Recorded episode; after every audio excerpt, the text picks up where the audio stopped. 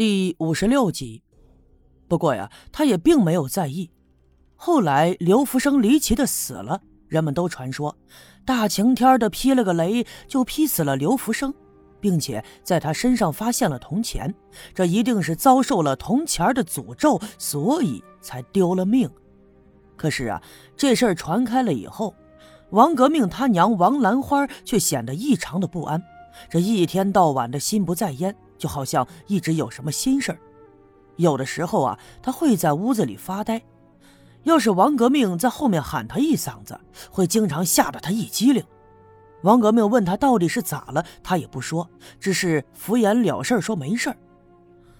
那么前两天包画匠突然失踪，听到这个消息以后，王兰花就更加的不安了，一天总是板着个脸，皱着个眉，在院子里走来走去。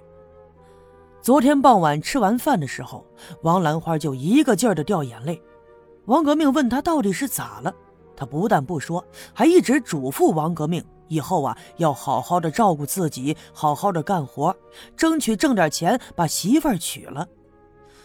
听他这话里话外的意思呀，好像是在留遗言一样。王革命实在是听不下去了，就一个劲儿的追问。后来王兰花没办法。就对王革命说自己快死了。王革命知道他娘呢一直有咳嗽的毛病，可是这毛病已经有多少年了，绝对不至于有性命之忧呀。再次追问下，王兰花就说自己招惹了鬼魂，会被鬼魂诅咒，所以这命不久了。王革命一开始只以为他娘是因为心理压力大，再加上最近身体啊的确是不好，所以胡思乱想。他也就没有太在意，可是睡到半夜的时候，突然就听见屋子里头有动静。他睁开眼睛一看，就见他娘啊，不知道啥时候已经起了床了，蹑手蹑脚的开门来到了院子里。王革命好奇呀，就趴在窗户上偷偷的往外面张望，看见他娘转身去了一旁的仓房。手里还拿出了一把铁锹，又转身朝房后头走去了。难道又是去翻地了？王革命心里头暗自琢磨。他娘这一整天都有点精神恍惚，特别反常。这王革命就担心会出什么事儿，就悄悄地穿了鞋，披了褂子，出了屋，跟在了他娘的身后。可是，当他转过了房山子，来到后院的时候，借着月色抬头一看。清清楚楚的看到那把铁锹插在地上，而他娘啊就挂在后院的那棵梨树上，脖子上拴了一根麻绳，这身子还在来回的摇晃，不过却没有了任何的挣扎。这一下子可把王革命吓了一大跳，他就万万没想到他娘会突然的就这样上了吊了，他赶紧朝那棵梨树跑了过去。可是刚跑到跟前，却发现这梨树的后面人影一闪，一个黑影呼的一下子就不见了。那个黑影动作十分的迅速，又轻轻飘飘的，没有发出一丁点的声音来。他没有心思顾及这些，赶紧把他娘从树上解了下来，伸手一摸鼻子，他娘已经断了气了。他这才想起来，他娘一直捣鼓着说已经被鬼魂诅咒，命不长了。难道刚才那黑影就是鬼魂？他娘王兰花是被鬼魂索了命了？听完他这些讲述以后，人们轰的一下子又议论了起来。看来呀，王兰花的死并不正常，虽然表面上看像是上了吊，但是一定跟鬼魂有关系。有的人说呀。没准儿也是像刘福生一样，在挖出铜钱的那一天，偷偷的藏了几枚，就打算悄悄的拿去卖钱来改善日子，所以这才被鬼魂给盯上，遭受了诅咒，像刘福生一样惨死了。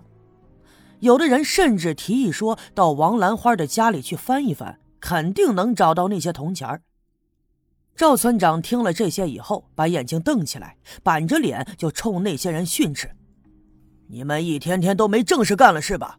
人都死了还瞎议论个啥？你们亲眼看见他拿铜钱了？没看见的就把嘴给闭上。人们见赵村长发怒了，便也不敢再说话了，纷纷的散去。不过他们背地里还是在议论。赵村长回过头，朝赶过来的刘老二低声的嘱咐道：“让他呢带上几个可靠的小分队员，把这王兰花的尸体抬回去，并且帮着处理后事儿。”刘老二点头答应，就喊着老郑他们几个抬着王兰花的尸体回到他家里去。王革命自然是哭哭啼啼的跟在后面。那么，按照赵村长的打算，原本是想着当天上午就把王兰花下葬的。虽然说刘家镇有规矩，这人死了以后要在院子里停尸三天，不过人家赵村长说了，那是过去的规矩了啊！现在人已经死了，更何况呢，天气是越来越热，总这么停在院子里，很快就会腐烂发臭的。人都死了，还是让他早点入土为安的好。不过呢，这事儿也着急不得。王兰花年纪呢并不大。所以没有准备什么身后的事儿，这无论是寿衣还是棺材，那都要现做。那话说回来，王兰花的家里那么穷，这些钱呢，想必是拿不出来的。赵村长就从自己家里掏出钱来，让刘老二他们赶紧张罗。这些事儿张罗起来呢比较麻烦，至少需要一天的时间。那么王兰花的尸体也只好在家里就停上一晚，明天早上才能下葬。哎呀，看着眼前发生的这一切呀，我不禁陷入了沉思。听了王革命的讲述，其实呢可以猜得出来，人们猜测的说王兰花偷偷拿了铜钱，并不是没有道理。或许是因为刘福生离奇的死，再加上包画匠的失踪，人们都传说村子里闹了鬼，所以王兰花越来越觉得自己因为偷拿了铜钱，早晚会遭到鬼魂的报复。而至于他到底是自杀还是另有其他的死因，这事儿一时半会儿的还说不清楚。听王革命说呀，发现他娘的时候，这树后面闪出了一个黑影，这让我一下子想起昨天晚上的时候，赵六姑跳大神请仙，弄得我迷迷糊糊的，就好像是灵魂出窍了一样。曾经在那个虚幻的世界里就看到了那个黑影，也正是那个黑影用镐头打死了刘福生。那么，王革命看到的那个黑影，到底和我看到的是不是同一个呢？如果说这个黑影真的是同一个，那就可以证明我昨天晚上所见到的一切也是真实存在的。一个在我的虚幻之中，一个是王革命亲眼所见。那么如此说来，这个黑影并不是人，而是鬼魂。越想越复杂，越想越头疼。刘福生的事儿到现在我还没有弄清楚原因，现在呢又添上一个王兰花，不知道这样的事情是否还会发生？不知道害死他们的到底是人是鬼，又到底是为了什么？难道真如人们所传说的，仅仅是因为他们偷偷的拿了铜钱儿？那这个惩罚实在是太严厉了。看我眉头紧皱的样子。赵新凤有些心疼，就一个劲儿的在我身边劝我说：“别胡思乱想了，你别听人们瞎猜测。你现在身上有伤，好好的歇着，把伤养好了，这才是要紧的。”我只好点头答应。可是啊，这事儿一直在心里来回的倒腾。不过呀，我心里怎么琢磨那也没用啊，毕竟我身上有伤，现在连出门都费劲儿。接下来的几天里，并没有发生什么出奇的事儿。虽然说王兰花死了，可是村子里的日子还会照样过。如果说刘福生刚死的时候，人们总是传闻说村里闹了鬼，那时候啊，还并不是所有人都相信。可紧接着包画匠离奇的失踪，王兰花呢又稀里糊涂的死了。